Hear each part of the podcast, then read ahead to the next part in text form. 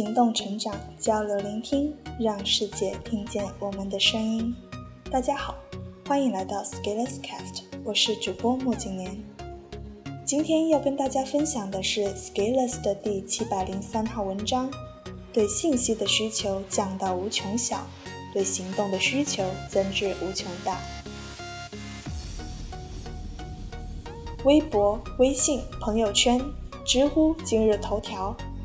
信息爆炸的时代，所有的渠道都在做信息、做资讯、做内容。同时，人性中好像又有一种天性，就是追逐新的信息来寻求刺激。比如看各种八卦新闻，刷出各种好玩的东西。于是，我们很容易抑制不住自己的行为，就像信息强迫症一样，不自主地反复刷各种信息源，天天刷，每时每刻都在刷。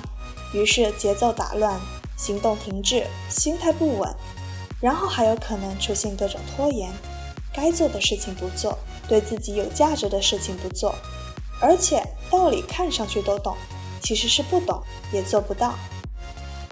追逐新信息，很多情况下是无意义的一种行为，比如把你三个月前刷的微博拿出来，你可能完全的不记得你看过，那这样来说。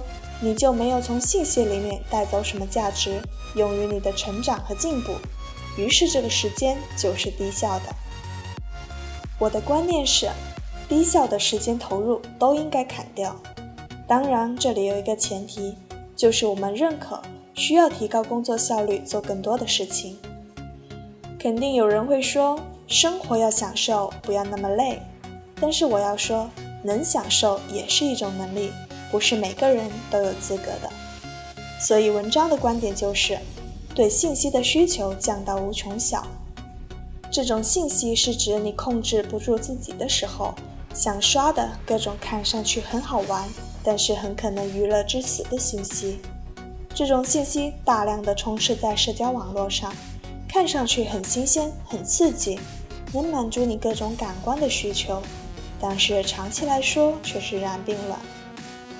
你三个月不看这些东西，对你完全一点损失也没有，因为你要相信，重要的信息自然会有渠道到你手里。我们都不擅长做减法，不擅长砍掉攒在手里的任何东西。不相信，你把你的微信公众号列表打开，里面未读数超过十条的全部取消关注，看看有什么影响。当然，你也可以取消关注我。因为我也可能是一种信息干扰源。然而另一方面，我们需要把对行动的需求增至无穷大。我始终相信，信息是承载在行动上的。很多人会问我，为什么你写了七百天了还能写？问的人太多，以至于这个话题拿来开班都可以赚钱了。其实道理很简单，我一直在行动，我不是纯粹的在空写。写文字的背后有大量的练习作为基础，比如我的技术学习、我的社群运营，还有我的总结和复盘。所以我不认为自己是什么自媒体。媒体更多的角色是抓到一定数量的注意力资源，然后把内容整吃一把，往渠道里面灌，然后通过流量变现，比如广告，比如电商。你看，逻辑思维卖完社群情怀。卖不动了，开始卖商品了。我更多的像个自行动体，自持续行动体。我做我的事情，每天做，然后顺便写下来，记下来。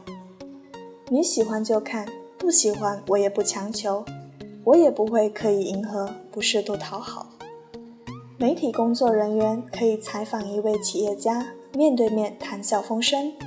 但是不代表工作人员就和企业家一样牛逼了，后者是实战干出来的，而你从高校新闻系毕业就能做记者，看上去平起平坐，但是背后的行动量还是不一样的。所以很多人的心思大概是：我告诉你一句话，你听了就恍然大悟，然后马上就一切太平了。没有那么好的事情。你得把你的行动量调大一点，往无穷大的方向调。当你在行动加量的时候，你会发现你需要新的信息，而这个时候你再主动寻找这方面的信息，这时的信息价值是最大的。一份报告、一篇论文、一本书籍，甚至背后的人，都能成为你进步的宝贵信息来源。你跟着这个方向不停地往前走，不停地突破探索，然后一年、两年、三年，就会发现，咦，我搞出了点什么名堂。其实我觉得，只有在你行动的时候输入的信息才是有价值的，其他的你都会忘记。就像你从来没有看过一样，学而无以致用的东西都是在浪费时间。当然，情怀表会觉得我太功利，但是其实是他们对于“智用”二字的理解太功利。这种看法的深层原因，大概是他们看了那么多书，仍然穷困潦倒，所以对于自己的无用，要找到一个合理化的借口。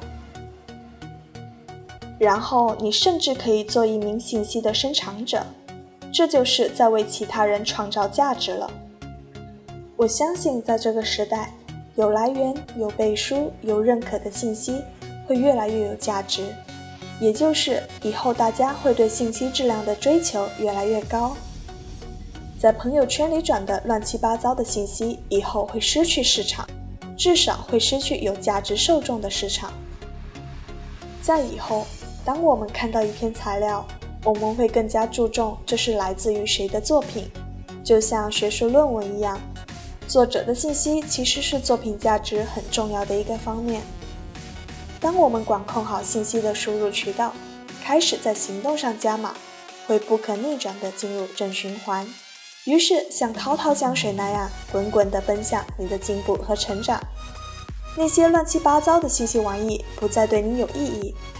因为你知道自己要做什么，你知道自己要怎么做，你知道目标在哪里，你就可以肆无忌惮地做减法了。把你对信息的需求降至无穷小，对行动的需求增至无穷大。好了，以上就是这篇文章的全部内容了，感谢你的收听。喜欢我们节目的听众，请多多点赞哦。更多文章，请关注 Scalers 的微信公众号 “Scalers Talk 成长持续论”。我们下期再见。